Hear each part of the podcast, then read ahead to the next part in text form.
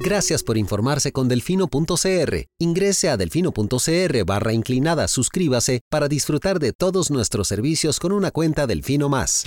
Delfino.cr. Hoy quiero decirlo con todas las palabras.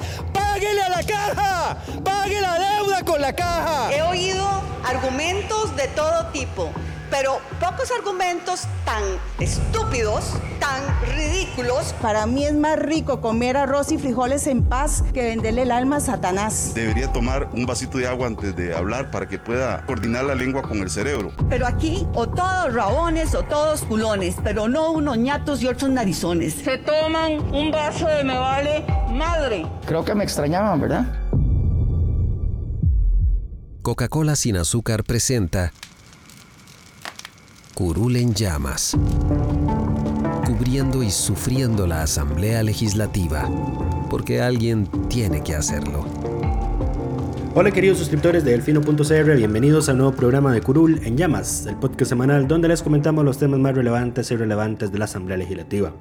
Les saluda Luis Madrigal desde el 17 de marzo del 2023, como siempre en compañía de... May, espero que todos y todos estén muy bien. Los temas para esta semana, vamos a hablar de las reuniones que se han dado en la Asamblea Legislativa, a donde al parecer ahora acuden todos a que le solucionen sus problemas porque el Ejecutivo no responde.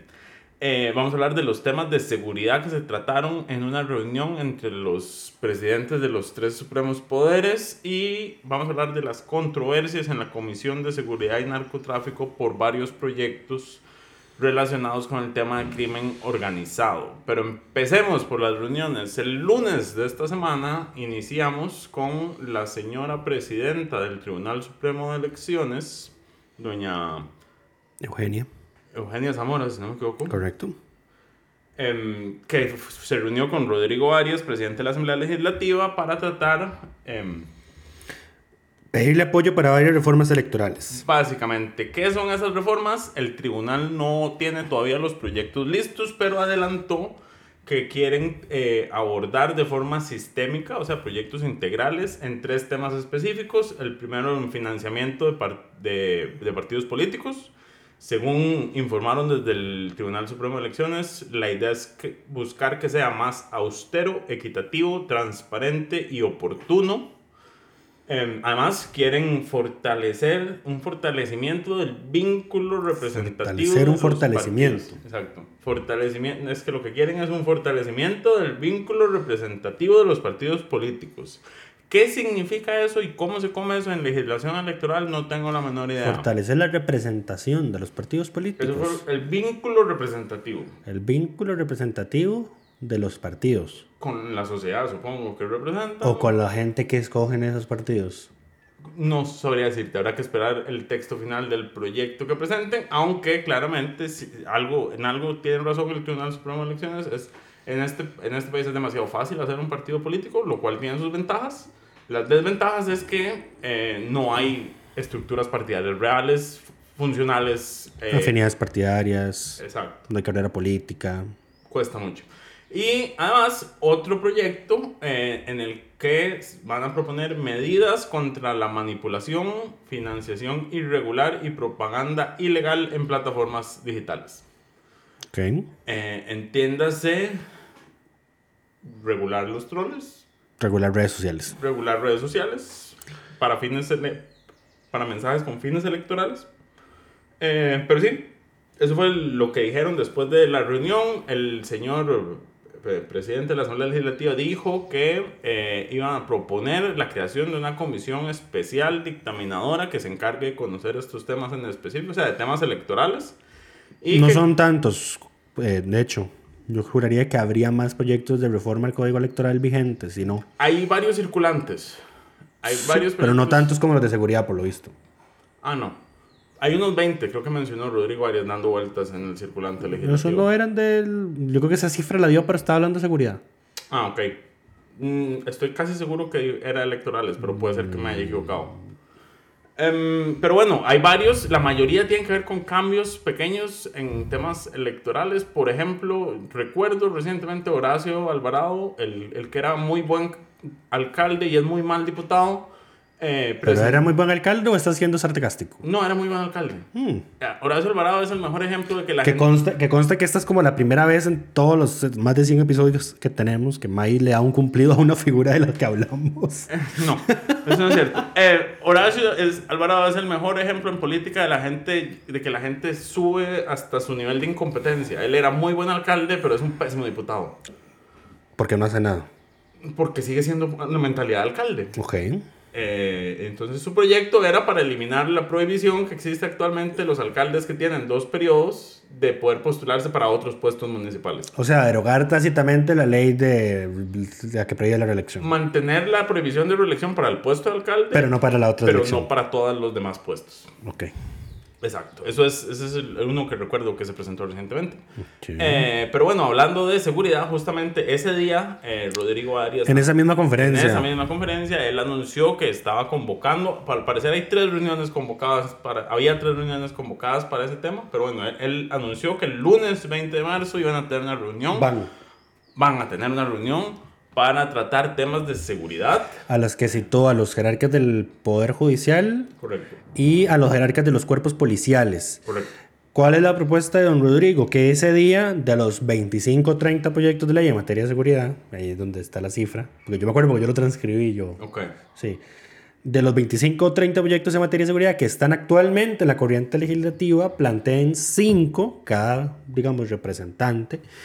Eh, y entonces se llegue a un consenso entre los que vayan a esa reunión para que luego don Rodrigo agarre esos 5 de, esos cinco de consenso, los lleve a una reunión de jefaturas de fracción y diga, estos proyectos los tenemos que sacar en un mes, exacto. máximo, Ajá. Ya el trabajo está adelantado porque el jueves.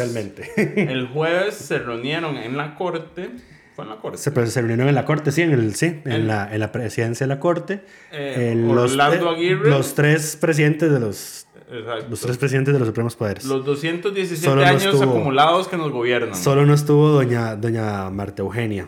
Eh, Orlando Aguirre, presidente de la Corte Suprema. Rodrigo Chávez Robles, presidente del Ejecutivo. Y Rodrigo Arias Sánchez, presidente, Presidente de de la la Asamblea. República. Qué feo suena presidente del Ejecutivo. Es así lo pusieron en la nota. Ok. Alonso. Eh, pero bueno, eh, ahí de esa reunión eh, salieron cinco proyectos que se mencionaron, cuatro, Cuatro ya presentados, cuatro existen. cuatro existentes y uno que la corte está por presentar sobre Hoja de delincuencia. Antecedentes penales. Ese es. Será. Pero es que no sabemos de qué trata porque no está presentado. correcto. Ahora los que no sí sé, están presentados, no sé qué, no sé si tendrá que ver, por ejemplo, con el tiempo en el que está, digamos, manchada la hoja de delincuencia de una persona. Eso lo había informado dos asambleas legislativas atrás, No recuerdo. que creo que era que 10 años después de cumplir la condena se borraba el registro. ¿Cómo tiene que ser? Eh, de quién sabe si esto será para aumentar el tiempo o, lo, o qué.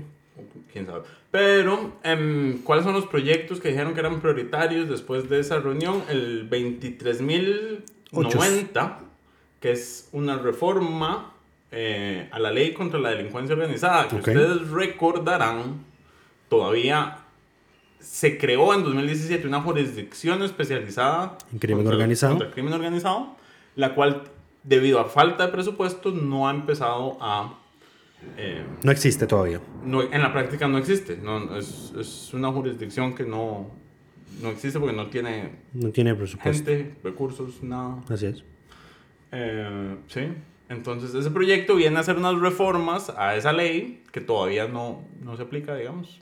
Eh, y sobre la cual hay una gran controversia que ahorita vamos a comentar cuando hablemos de la Comisión de Seguridad. Ok. Eh, después, el otro es para un trato prioritario a víctimas y testigos, que este es el proyecto 22.836, eh, que es, fue presentado por el Poder Ejecutivo anterior. Eh, también uno sobre... Ese, ese es para darle prioridad a la- en audiencias, en los procedimientos judiciales a, a procesos en los que hay víctimas y, y testigos dispuestos a declarar. Correcto. El otro es de doña Gloria Navas, el 23.347, y que lo que busca es que las inter- el registro, secuestro y exámenes de documentos privados e intervención de comunicaciones, entiéndanse, intervenir llamadas, eh, Se puede aplicar para más delitos. para más delitos, incluyendo homicidio simple, femicidio femicidio en otros contextos. Femicidio. Femicidio, femicidio, exacto, es que seguro era femicidio ampliado y lo puso así. Y además el proyecto, este, eh, creo que tiene que ver más, es muy operativo. 22.651, que es para que sea más eficiente el levantamiento de, de cadáveres em, en las calles cuando hay muertos. Ok. Muy macabro. Sí. Eh, es para accidentes en carretera para que no tenga que llegar un juez, básicamente. Ok. Ajá. Y esos son, esos son los que salieron de esa reunión. El- este lunes es la próxima. Eh, y veremos. Lo cierto del caso es que las cifras de seguridad siguen preocupando en este país. Sí. Hay una. Estamos. eh, hasta hace unos días estábamos 27 asesinatos por encima de la cifra que teníamos en el mismo día del 2022. Correcto. Y hoy el OIJ mandó ahí un hay, un. hay un tema con esos gráficos que manda el OIJ porque están súper mal Hechos. Mal hechos.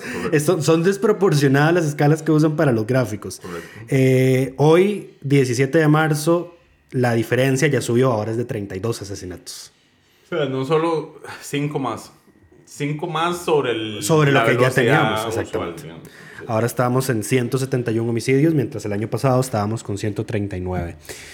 Eh, entonces sí, ya el tema de seguridad, pues eh, ya está empezando, ya, ya parece reconocido cada vez más como el principal, preocupación ajá, del país la principal preocupación de los ciudadanos según encuestas que han salido en los últimos días. Eh, mientras que, a ver, el ministro de Seguridad no ha presentado los proyectos que dijo que iba a presentar, no ha presentado una hoja en seguridad y que el presidente de la República había dicho a nosotros juzguennos por los resultados en seguridad a partir del 2023. No le va muy bien, digamos. Eh, no le está yendo, bien y de hecho ahora lo que dijo el ministro de Seguridad en la conferencia de prensa del Consejo de Gobierno el miércoles fue es injusto que me, que me culpen de esto a mí y a este gobierno, esto es un problema heredado. Entonces, a ver, el, porque él se pone a explicar, a ver si esto es un cúmulo de circunstancias que se han ido acumulando, valga la redundancia, a lo largo de los años, eh, etcétera, etcétera. A ver, eso es cierto, pero se suponía que cuando este presidente, con su propuesta política, se planteó ante los costarricenses, tenía propuestas en materia de seguridad que no las ha implementado, que no las hemos visto. Eh, y francamente él fue el que dijo, juzguenos a nosotros a partir de lo que ocurre en 2023. Y eso es lo que está ocurriendo. Le guste o no le guste. Lo, lo estamos Eh, a partir del 2023. Eh, y para nadie es un secreto, para cualquier persona mortal no fanática que ve las conferencias de prensa del Consejo de Gobierno, que el presidente no parece estar muy contento con el desempeño del ministro de Seguridad, porque, por ejemplo, en materia como la de Cruzitas, le ha demostrado ahí públicamente, le dice, no estamos haciendo lo suficiente. A ver, yo creo Eh, que Y nadie... por cosas menores que esa, echar, acaban de echar al presidente de Incofer. A ver, yo creo que nadie está contento con la gestión del actual ministro de Seguridad. Eh, Y este señor no tenía, no tenía un puesto como de dirección. Él era director de la DIS. era subdirector de la DIS. Era su- sí, imagínate. Correcto. Venía de la DIS. De la Dirección de Inteligencia y Seguridad. Em, del Ejecutivo. Em, Pasado. Correcto. Bueno, no. Yo creo que él es, él es plaza, digamos. No es, eso no es un puesto político. Porque él no era el director de la DIS, era uno de Yo los creo que es que fue, yo creo que él la asumió después.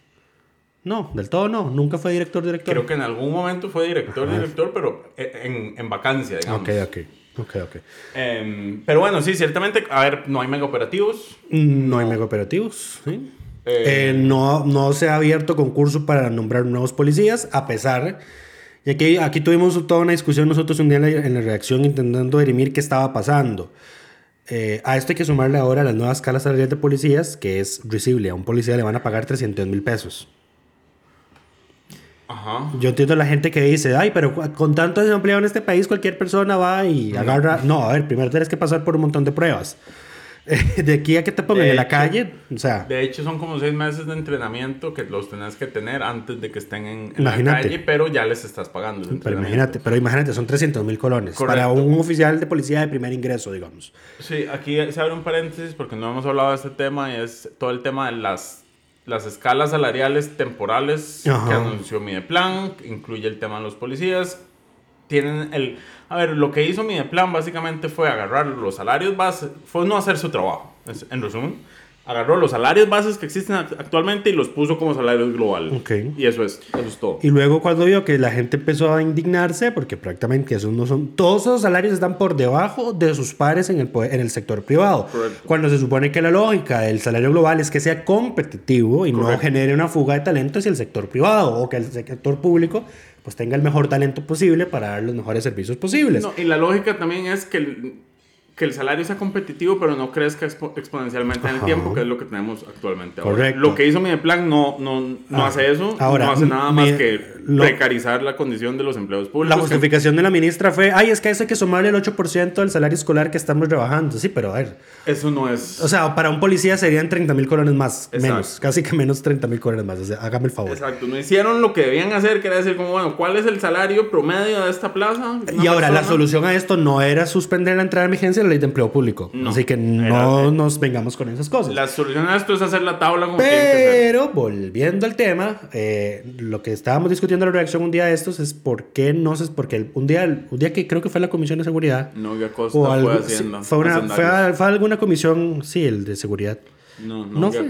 Fue Bueno, y empezaron a decir, es que no podemos contratar más policías por la regla fiscal. Eso no es cierto, necesariamente cierto. No, que Acosta dijo que hay 1.200 plazas vacantes Ajá. con presupuesto para policías que no están Entonces, llenados. que no- que no han llenado. Entonces, Y yo- no están llenando. Aquí ya está el tema de las, ni siquiera es un tema de, de regla fiscal, ni de ley de fortalecimiento, es un tema de las normas de ejecución del presupuesto que tampoco lo impiden. Eh, la Asamblea Legislativa, cuando aprueba los presupuestos anuales, aprueba normas de ejecución presupuestaria que vienen de último en el proyecto de presupuesto, que le dice al Ejecutivo, bueno, usted con estas cosas tiene que cumplir estos ciertos requisitos. Uno de esos es, todas las plazas vacantes me las cierra y luego a los seis meses viene con un presupuesto extraordinario para quitar esa plata del presupuesto. No aplica para los profesores en el MEP ni para los policías, Correcto. en su sentido amplio. Entonces, no es cierto de que sea, digamos, la legislación la que tiene imposibilitado llenar esas 1.200 plazas. Lo que ocurre es que el Ministerio de Hacienda ha decidido priorizar otras cosas que en lugar de destinar los recursos para llenar esas 1.200 plazas. Eh, dice Nogui que en ese caso no es él el que está reteniendo esos recursos. En otras cosas sí. En ese en específico no es él. Ok. No, y además, eh, el número de policías que se aprobó, de plazas de policía que se aprobó para este presupuesto, para este presupuesto ordinario es la misma que existía para el presupuesto ordinario del año pasado. Ni Sí. siquiera hubo un aumento. Entonces, esas 1.200 supuestos que no están llenas, en realidad serían 1.200 plazas de personas que han ido renunciando, o que han fallecido, o que se han jubilado. No, no decirte. Em, lo otro que iba a decir es que el, el principal problema que tenemos, porque aquí voy a meter un tema que no estaba en la lista, y es que la ministra de Educación también fue a la Asamblea Legislativa esta semana. Y lo voy a meter porque los dos temas más importantes para este país están en las manos de las dos personas más incompetentes que tiene este gobierno. Porque la señora ministra de Educación fue a decir de nuevo, a repetir, que una persona con el autoestima alta no sufre las consecuencias del bullying. Y esto ya lo había dicho. Cuando Ajá. Diego no estaba y me tocó hacer el reporte, yo ya esto lo había incluido en aquel reporte. Y lo peor de todo no es que la ministra diga esas cosas. Lo peor de todo para mí es que la señora lo cree Lo realmente. Eh, lo peor de todo es que es- esta señora realmente así es como piensa. A ver, y y en, aquí- la ma- en manos de ella está la educación de este país. Y aquí antes de que alguien nos mande un correo diciendo, ay, es que la señora ministra no quiso decir eso, May se vio toda esa comparecencia. Correcto. Así que él no está, lo él que- no está malinterpretando nada. No, y es que no solo lo dijo en aquel momento, lo llegó a Lo- repetir. lo volvió a no, o sea, repetir. llegó a reforzar la idea. Lo volvió a repetir. Y en el interim dijo que Lo- esta era una generación de cristal. Correcto, que eso es lo que ella dice, que no lo decía como algo malo. Ella quiso decir que es que han sufrido mucho. Ha pecado la señora. Sufrirá ella problemas mentales. Eh, fíjense un paréntesis eh, sobre el tema de, de- de educación. En temas de seguridad. Eh, Bueno, ¿Íbamos a de decir algo más de los proyectos? No, ¿verdad? ¿O del ministro? No. Eh, no, que nada más simplemente no que dice que estos recursos para esas plazas no es culpa de él de que estén retenidos. Correcto. Eh, bueno, lo cierto es que estamos en el... del- va- vamos, vamos como el cangrejo en materia de seguridad, casi se me sale una palabrota. Eh, y no se ve, digamos, eh, el- el no se ve el ejecutivo que está haciendo nada. Entonces, cuando Arias sale el lunes y convoca esta reunión, que es lo que no hemos terminado de hablar de ese tema, a las horas aparece el presidente de la República, noche, que al parecer la estaba vivo, por lo visto estaba vivo sobre el tema, Eh, porque además ya tenía creo que una semana de no hacer conferencia de Consejo de Gobierno, entonces ya teníamos rato no verlo. No había estado el Ajá, miércoles anterior. entonces, entonces, sí, además había ido, había, ido El no, miércoles, eso fue anterior, después. el miércoles anterior había sido el 8 de marzo, entonces estuvieron, estuvieron en la actividad y no hubo conferencia de prensa. Ajá, y creo que él no técnicamente... Él participó, pero, Sí, pero no- no dio mayor- No fue una, una conferencia de Milagrosa, anuncios. yo creo que lo dijimos en el chat de la reacción. Milagro no dijo nada escandaloso. Milagro no metió las patas ahí. Sí, Milagro no metió las patas ese día. Pero bueno, Ajá, pero volviendo al tema. eh, no se ve al Ejecutivo, digamos, como que haya alguien presidiendo este país. Ah, ah, o sea, digamos, lo- la, la única muestra de, de- de que tenemos ahí a un gobernante es el show que nos hace comernos cada miércoles. Entonces, ya, ya viendo dos miércoles en los que no tenemos nada, pues, ¿dónde está el presidente, verdad? Con todos los temas de seguridad que salen todos los días, todos los homicidios, casos así que le golpean mucho a la gente, como el de este chiquito muerto por una bala perdida, etcétera. Eh, entonces sale el presidente de la asamblea y dice, bueno, no, voy a organizar una reunión, eh, llévenme cinco proyectos cada uno para que los prioricemos y los sacamos en un mes. ahora, el problema es que Entonces, esto- naturalmente, mucha gente vio esto como, de ahí sí, ¿ahora qué es? Es Rodrigo Arias el que está ejerciendo de presidente de la República. Eh, que en todo caso, Rodrigo Arias es- está en la línea de sucesión presidencial, para la gente que Es no lo el sabe. cuarto. Es el cuarto. Es el cuarto. es el, El tercero. El tercero. El tercero. Bueno, el cuarto si se cuenta al presidente, digamos. Mm. No es parte de la línea de sucesión, pero es, o sea, es el cuarto en la línea de presidencial. Ok, ajá, ajá. Eh, sí. Eh, entonces, parece que eso molestó al presidente de la República porque salió con un patético video de cuatro minutos lleno de condescendencia, de sarcasmo, de hipocresía. Lleno de sí mismo, lleno de él. Fue lleno muy de él, Fue lleno muy de él. O sea, muy- hasta fue- hizo tirar un libro. Fue un video muy... Yo no sé por qué tenía un libro y estaba enojado con el libro. Sí, tiró el libro. tiró, y yo, pero sí. señor, ¿qué le hizo ese libro a usted? diciendo, eh, primero se le fue en contra a todos los exministros de seguridad diciendo, ay, qué dicha, que ahora sí, cuando, bueno, lo, lo que él siempre ha dicho, ¿verdad? Que cuando tuvieron ellos el poder, pues no hicieron nada, eso es- también es falso, pero bueno, eh, no, no es que no hicieran nada. La situación yo creo no, que no estaba como está ahora. Yo creo que por más mal que un jerarca se haya sido, la, la, respuesta a- o sea, el comentario es nunca hizo nada, siempre es falso. O sea, Chacón hicieron fue mal. nefasta, pero hizo algo, hizo alguna, buena o mala, pero hizo cosas. Hasta eh, mal, mal hecho. Y lo otro es que, eh, como que le tocaron el ego, porque dice, di, no, yo los invito a que en abril, que vamos a presentar las reformas, perdón, que hasta en abril, que vamos a presentar las reformas en materia de seguridad, pues las presentemos los tres presidentes de los supremos poderes juntos y que nadie se lleve el crédito. Eh, esto es sumamente irónico cuando a este presidente le encanta llevarse el crédito de todo lo que él no ha hecho. De todo lo que él no ha hecho, exacto. porque él no ha hecho mayor cosa. Eh, entonces, además se dejó decir que ya había programado con anterioridad. No, a ver, que desde agosto del año pasado en Limón correcto. había pedido una reunión sobre seguridad. Y no hicieron qué hizo desde entonces? No han hecho nada, porque ni siquiera tienen los proyectos. O sea, él- yo creo que él no se dio cuenta de qué decir. Así es que yo lo pedí desde agosto. Señor, estamos en marzo del 2023. Correcto. ¿Qué, qué ha sucedido? Y encima, ese día, ese día, en la madrugada, había salido Cere Hoy con una nota portada, digamos, diciendo el Consejo de Gobierno no ha tocado el tema de seguridad desde el Consejo de Gobierno en Limón. Correcto, pues no, no aparecen las actas. ¿Mm? Según las actas, no se ha tocado el tema. Ajá. Correcto. Entonces, o sea, No él no se percató de que lo que estaba diciendo lo dejaba más mal parado. Eh, pero bueno, al, al señor dice, le, le movieron el piso con ese anuncio, grabó algo ahí súper... eh, Le movieron el piso, no, le tocaron, le, le tocaron el ego. le tocaron el ego. eh, y sacó ese video intempestivo de cuatro minutos sumamente patético, diciendo, bueno, yo no voy a poder ir a esa reunión que está convocando Rodrigo porque voy a estar en no sé dónde. Él va a estar. este- hoy va a estar fuera del país. De hoy hasta mañana noche sale a gira Europa. por Europa y el 24 tiene que ir a no sé dónde a la cumbre iberoamericana. La República Dominicana. No sé, no, no estoy seguro si es República Dominicana, pero sí sé que República Dominicana paga el viaje. Porque le, le van a mandar el avión Ok. para que, para que lo lleve. Pero en fin, esa fue solo la primera muestra de gente que está yendo a la Asamblea Legislativa o de la Asamblea Legislativa intentando hacer algo. Correcto, pero- Se percibe una ausencia total de liderazgo en el Ejecutivo. Correcto. Dos cosas. Primero, por, por, es, por su acción, le damos el reconocimiento de diputado de la semana don Rodrigo Arias.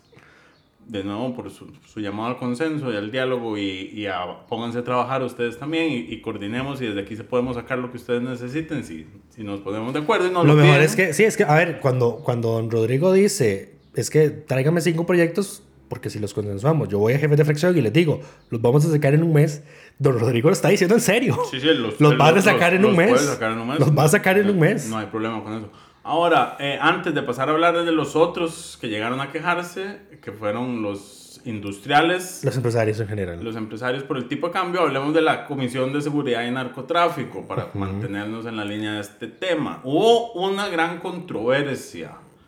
Eh, ¿Pero fue grande? No, sí, la fue, sí fue grande. fue un pleito Sí, fue grande. comisión. Fue un gran pleito en la comisión porque, y Lucho, si quieres explicarlo, vos qué fue lo que pasó y después yo explico Lo que que pasó con- el, el tema de fondo, esto ya lo hemos hablado, Ok. pero dale. Número uno. eh, primer- en primer lugar, ya doña Gloria Navas se reincorporó a la Asamblea después de un largo periodo de incapacidad. Eh, así que tengo que mencionar esto. Tres meses, casi. eh, sí, tengo que mencionar esto porque ella estuvo incapacitada por motivos de salud y va aparejado con lo que está ocurriendo con una de las integrantes de la comisión, que es doña Carolina Delgado.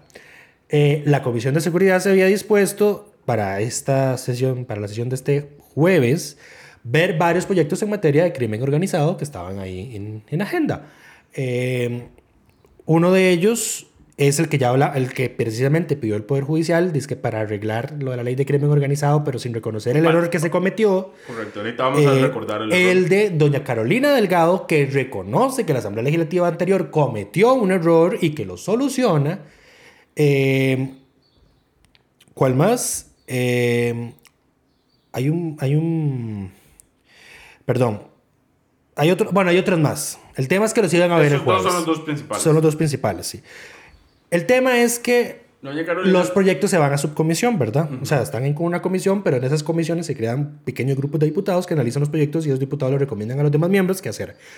La subcomisión que analizó el proyecto de Carolina Delgado recomendó rechazarlo bajo el argumento de que si se aprueba, se está reconociendo de que se cometió un error y de que eso va a afectar pruebas en casos como cochinilla y diamante. Materializa el Porque error. en esos, sí, porque en esos eh, en esos casos se hicieron intervenciones telefónicas al amparo de la ley de crimen organizado en el momento en el que la ley ya estaba, en los artículos de esa ley ya estaban derogados. Entonces, eso pues son- serían intervenciones ilegales, serían intervenciones, bu- pruebas por intervención telefónica ilegales. Es prueba espuria. Correcto. La asamblea no quiere cargar con el peso de reconocer eso. Menos esta asamblea porque no fue culpa de ella, perdón. Eso es algo del anterior. ajá. Correcto. Entonces, las, los diputados habían acordado rechazar ese proyecto de Doña Carolina hoy. Resulta y acontece que Doña Carolina, que se incapacitó por motivos de salud y no va a estar hasta el mes de abril, Abril es en dos semanas. tam- tampoco tam- tanto, digamos. pero bueno, pero está incapacitada ya desde hace rato. Ah, Además, sí, no no ya tiene, ya tiene, creo que fue desde el inicio de este mes que se incapacitó. Ah, ok. Entonces ya tiene ratito. Eh, mandó con sus asesores a altas horas de la noche del miércoles a presentar un montón de mociones a los proyectos de ley que se iban a ver este jueves. Incluido el de ella, para evitar que se archivara, porque como no tenía mociones, entonces sí, simplemente se entraba a discutirlo y se dictaminaba. Y si la comisión, recordemos, si, si la comisión lo dictamina de forma unánime negativa, archiva se archiva inmediatamente. El proyecto muere ahí. Así es. Si Entonces, es- si digamos, hay- eso en parte fue, era mala leche de la comisión porque iban a aprovechar la ausencia de doña Carolina para rechazarle un proyecto sin que ella pudiera defenderlo. Correcto.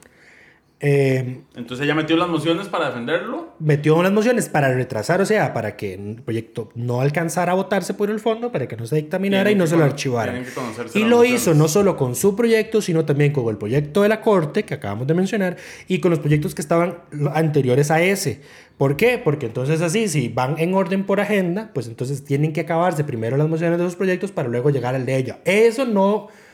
Se lo es- pueden saltar se lo pueden saltar, procedimentalmente con exactamente. una moción, pero igual tendrían que conocer las mociones que ella presentó. Sí, se lo pueden, se lo pueden y saltar. no las pueden rechazar en bloque. Entonces, de que- eh, el Frente Amplio pidió, eh, creo que fue Priscila Vindas, pri- no, fue Ariel Robles, pidió que se contabilizaran cuántas mociones habían presentado. Entonces, doña Gloria, que es la presidenta de la comisión, y don Gilbert Jiménez de Liberación, que es el secretario, empezaron a sacar las matemáticas. Eh, y entonces... Las matema- el ah. Sí, ah, y nos- vale mencionar que no solo las presentó doña Carolina, las- algunas las presentó junto con Dani Vargas. Ajá. Lo que llevó a diputados del Frente Amplio a criticar a don Dani porque don Dani fue asesor de Johnny Araya, alcalde de San José, que está implicado en el caso Diamante, correcto. Correcto. Eh, entonces, al expediente 22.866 le metieron 103 mociones, entre fondo, de revisiones y audiencias. Ese proyecto es para aumentar las penas por delitos de corrupción en la función pública. Al expediente 22.869 para suspender los salarios de los funcionarios públicos suspendidos por investigaciones penales, le metieron 36 mociones. No son muchas. Es- es- Eso es- además es innecesario porque ya hay una es innecesario porque ya hay una resolución de la Sala Constitucional al respecto. Al expediente 22837 que busca robustecer la plataforma de su jefe de conozca a su cliente, le metieron 22 mociones, que tampoco es mucho. Pero al expediente de doña Carolina Delgado le metieron 170 mociones, 85 de fondo, 85 de revisión.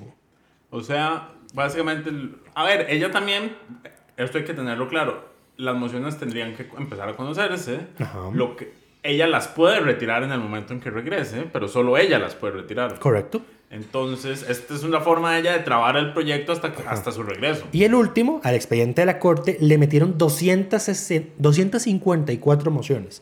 166, 166 de fondo, 88 de revisión. Entonces, en total, todos, todos esos expedientes tienen 755 mociones. Sí, sí. Ni el Frente Amplio se había atrevido tanto. Ni el carretillo de Otto Guevara. Ni el carretillo de otro Ni el Guevara. carretillo de Otto Guevara cargó tantas Entonces, mociones. ¿Qué fue lo que buscaron? El hecho de que doña Carolina está incapacitada y las mociones las presentan sus asesores el miércoles en la noche. ¿Qué dice doña Gloria? Doña Gloria Doña presentó Gloria proyectos de ley estando incapacitada. Por eso mencioné lo de Doña Gloria, porque me pareció súper hipócrita lo que ella estaba haciendo.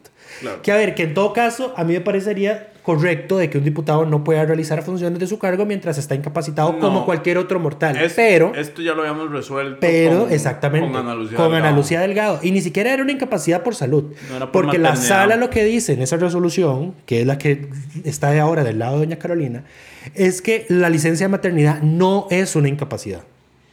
Pero la misma resolución también habla de que cuando estamos tratando con diputados, con congresistas, ni una licencia de maternidad ni una incapacidad son tienen el poder de hacer nugatorio sus el ejercicio de su representación. Correcto, el diputado no pierde sus derechos. Y sus derechos incluye el derecho Ajá. de, y de en todo reforma. caso, doña Ana Lucía, perdón, doña Ana Lucía, Doña Carolina. doña Carolina dijo en un comunicado de prensa posterior, yo firmé todas esas mociones antes de incapacitarme. No creo que eso importe realmente, porque yo creo que la incapacidad no, no debería limitarle sus funciones. No, pero y si aún así, digamos, que no, que no sería legal que lo hicieran ya por esa resolución de la sala en todo caso. En todo caso, ella las firmó antes. Lo que pasó fue que sus asesores las entregaron pues, el día previo, que es absolutamente válido. Los asesores pueden presentar a través de los diputados mociones. Y entonces sí, me pareció súper hipócrita porque entonces doña Gloria Navas dijo, no, yo tengo la potestad de decir, de decidir la admisibilidad de estas mociones y servicios técnicos le dice, sí. Eh, y porque entonces doña Gloria dice, ay, es que yo me acuerdo que cuando estaba la huelga de sindicatos del 2018 contra el plan fiscal, eh, estaba aquella gente que agarraba la incapacidad y se iba del país. Ujú, correcto. Entonces que supuestamente en la ley reguladora de las huelgas se metió eso, que cuando, y que ahora la caja dice que mete en la coletilla de incapacidad de que cuando usted está incapacitado no puede hacer nada. A ver, Que una- haga, que, que afecte su proceso de recuperación. Firmar un documento no afecta el proceso de recuperación de nadie. Eso es cierto. A ver, un mortal no puede trabajar en, estando incapacitado. Ajá. No, es, es primero que nada. Ni viajar. Es sancionatorio para el patrono y es incluso causal de despido sin justificación patronal. Ajá. Porque la, la idea es que ni al patrono ni a la persona se les ocurra ponerse a trabajar mientras están en una incapacidad médica. Claramente esto no aplica cuando hablamos de los De los diputados. de dip- diputadas y diputados porque estamos hablando de una función Ahora, constitucional. ahora, doña Gloria no estaba al tanto de esa resolución. Fue servicios técnicos la que le dijo, sí, usted puede, sí, usted tiene la potestad, oye, ando con la lengua trabadísima, ando como sopetas. Eh, sí, usted tiene la posibilidad de decir la admisibilidad de las mociones, pero eh, hay una resolución de la sala constitucional Que eh, habla de este tema. Que entonces, sí, y usted, y me parece a mí, porque ella ni siquiera estaba convencida porque no tenía la resolución a mano, dice, me parece a mí que negar la admisibilidad de mociones por el mero hecho de que una diputada esté incapacitada es violatorio de sus derechos como diputada. Sí, lo es. Y tiene razón. Lo- yo creo que Entonces, eh, quedaron de buscar la resolución. Eh, doña, Ana doña Carolina Delgado fue la que la hizo llegar por, por el asesor de prensa al chat de prensa con liberación. Eh, y sí, ella tiene razón. La resolución habla no solo de licencias de maternidad, sino también de incapacidades de diputados. Y sí, me pareció súper hipócrita que doña Gloria Navas quisiera zafarse de eso usando la carta de ella está incapacitada, no puede presentar mociones, cuando ella presentó proyectos de ley. Correcto. Estando incapacitada. Estando incapacitada. Confirmo. Lo vi. Sí, May fue el que me, me Lo vi suceder. De hecho, cu- cuando, cuando ella presentó los proyectos, me dijo, ya Gloria Navas regresó. Y yo, no, sigue incapacitada. Y me dice, ¿sabes que presentó proyectos? Y yo, de ahí sí. Sí, no, está bien, puede hacerlo. Eh, Iván Acuña presentó proyectos estando en Estados Unidos también. No vamos a hablar de Iván. Em, Eh, pero sí, me pareció súper hipócrita. Y además, entonces, perdieron esa sesión porque aprobaron, aprobaron levantar la sesión antes de la hora reglamentaria, mientras servicios técnicos respondía por escrito si se podía o no. Lo que fue tonto, digamos, porque si ellos tenían consenso de rechazar todas las mociones, podían verlas en el momento. Que de hecho fue, lo, fue la tesis de, eh, me parece, de Ariel. Dijo, pero es que estamos de acuerdo en rechazar las mociones, veámoslas de una vez. O sea, no, o sea ¿cuál diferencia hay No entre, entre declararlas inadmitidas y votarlas en contras? Igual no se van a incorporar, digamos. creo que Eh, y doña Gloria no quiso. Eso fue, ahí ter- fue terquedad de doña Gloria y dijo, no, voy a esperar a que Servicios Técnicos me responda porque ella quiere zafarse de eso con la, con la admisibilidad, que no lo va a poder hacer. Ahora, nada más para recordar cuál es el tema de fondo. Cuando se creó la ley de la jurisdicción del crimen organizado contra el crimen organizado en 2017, se aprobó un transitorio, bueno, tenía un transitorio que le daba un año plazo a la entrada en vigencia de esa ley. Eh, esa ley no solo crea la jurisdicción, sino que reforma la, la ley actual contra el crimen organizado, justamente en temas, eh, en estos temas de, de evidencia, escucha y demás, porque lo que hace es que usted ahorita le pide al juzgado en el que está tramitando que se lo califique como crimen organizado y entonces eso le habilita, bueno, le, le extiende los plazos y le habilita la intervención de comunicaciones. Ese artículo que dice eso eh, fue derogado cuando esa ley entrara en vigencia. La posición del Ministerio Público es que esa ley nunca ha entrado en vigencia. Eh, la ley que deroga ese artículo en específico y otros... Aquí me gustaría parafrasear a Eli Feinza, que estaba parafraseando un expresidente de los Estados Unidos. Usted tiene derecho a sus opiniones, no a sus propios hechos. Correcto. Ahora, ¿por qué es que, que la Fiscalía, el Ministerio Público anterior y este, digamos, el fiscal general anterior y este, sostienen que esa ley no ha sido derogada? Porque se metió un transitorio antes de que entrara a regir la ley, que lo que hacía era modificar el transitorio original, que decía do- 12 meses, o sea, que entre en vigencia en 12 meses, lo cambiaba por 24 meses el Ministerio Público interpretó que esos 24 meses eran 24 meses adicionales a los 12 meses que ya habían pasado. Entonces, Yo lo pensaba que, que la ley entraría a regir hasta el 2020. Creo que ya vamos por 2020. El problema es que ese proyecto en específico, en la exposición de motivos, que es a, a donde hay que ir cuando uno tiene que buscar la, la- la- la fecha.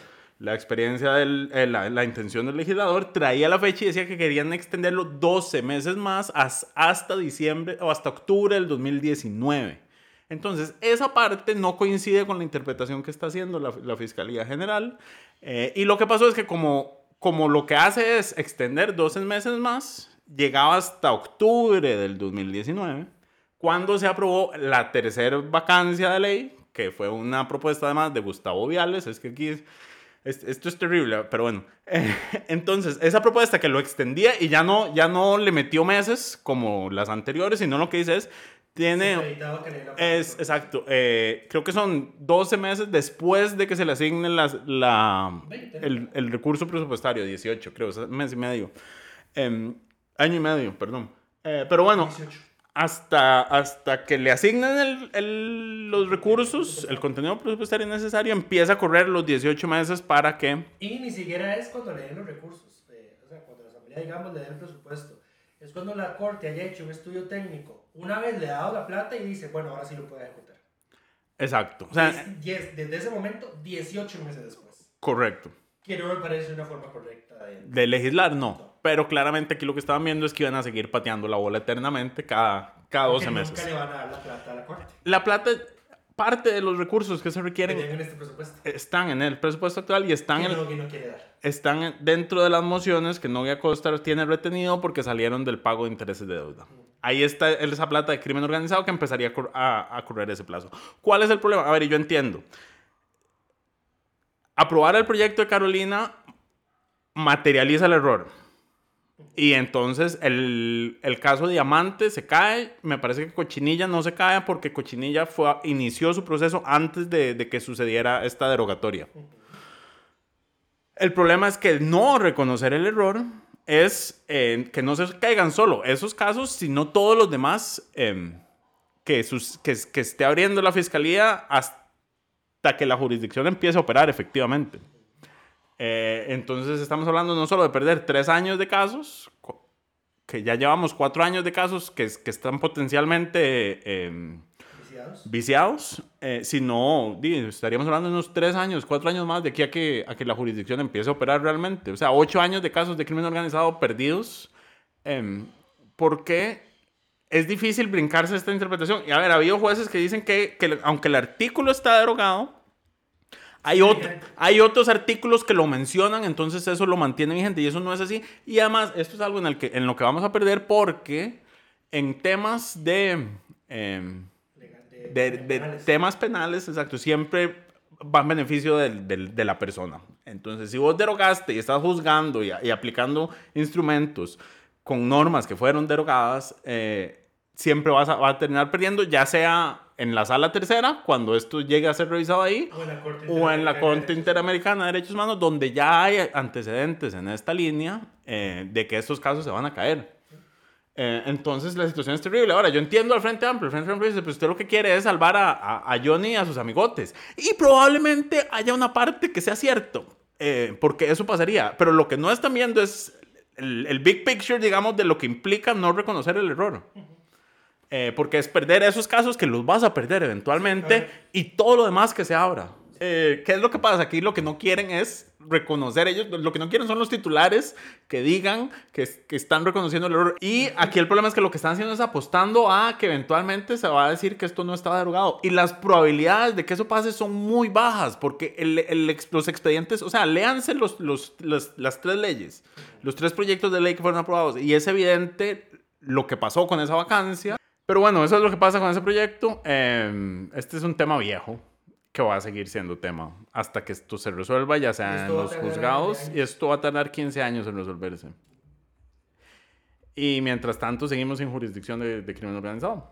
Pero bueno, el otro tema del que vamos a hablar el día de hoy era de la visita de eh, la Cámara de Industrias de La Costa Cámara de Rica. Industrias y la Cámara de Exportadores de Piña. Correcto. Que llegaron a la, a la reunión de jefaturas de fracción a pedir un espacio para hablar sobre el tema del tipo de cambio. Que es. eh, a ver, ellos han. Los, los empresarios han sido bastante vocales en que el tipo de cambio les está afectando, principalmente al sector exportador.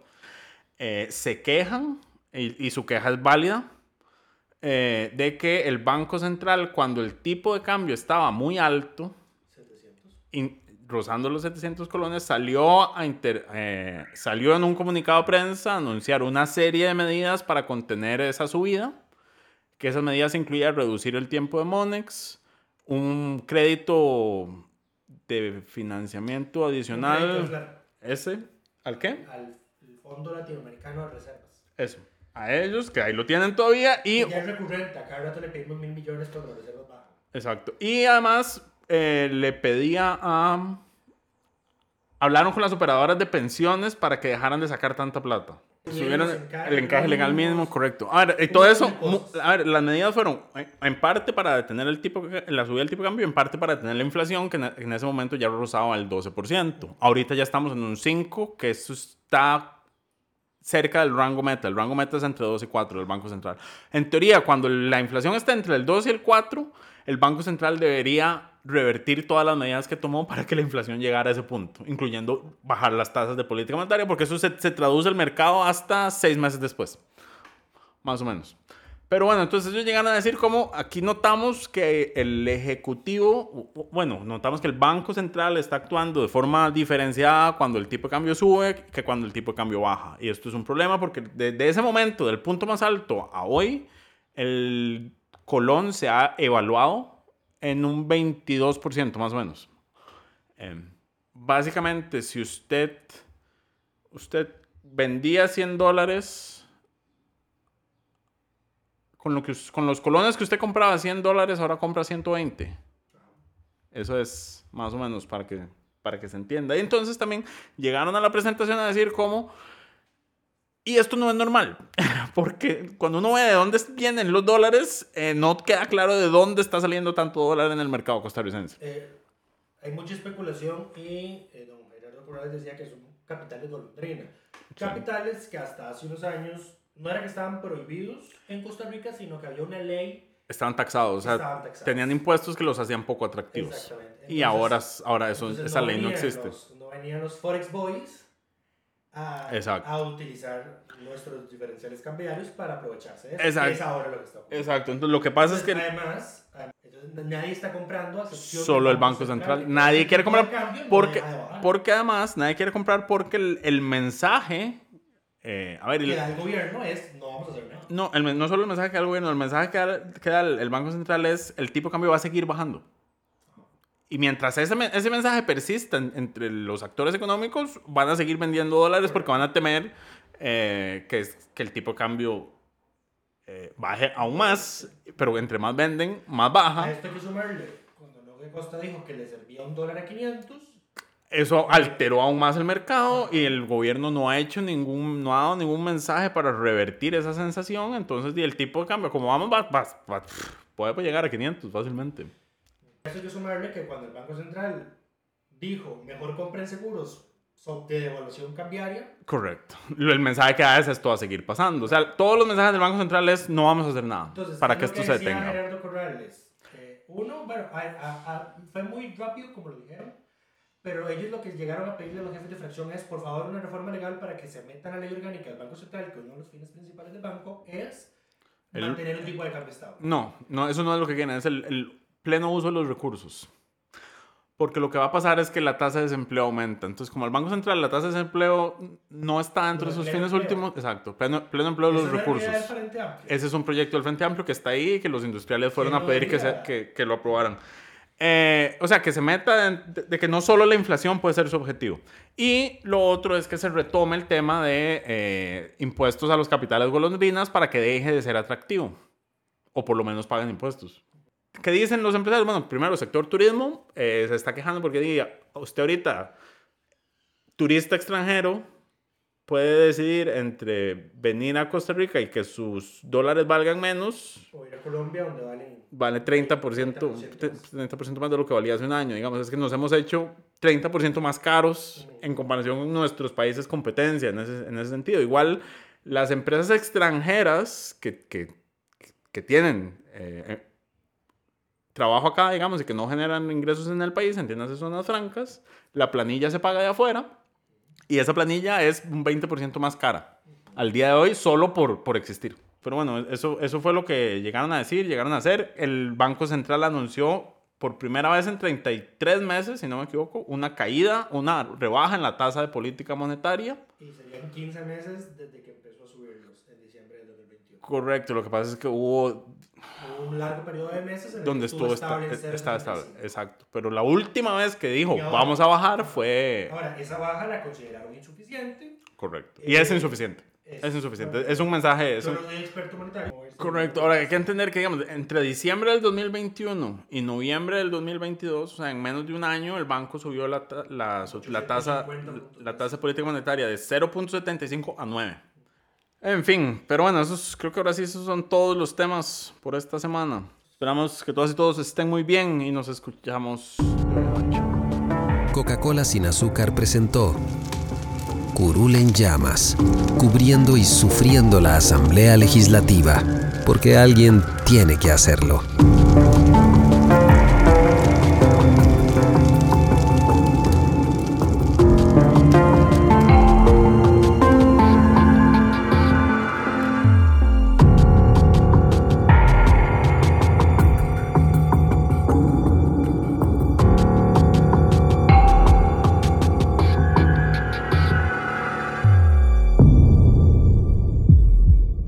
Gracias por informarse con delfino.cr. Ingrese a delfino.cr barra inclinada, suscríbase para disfrutar de todos nuestros servicios con una cuenta Delfino Más.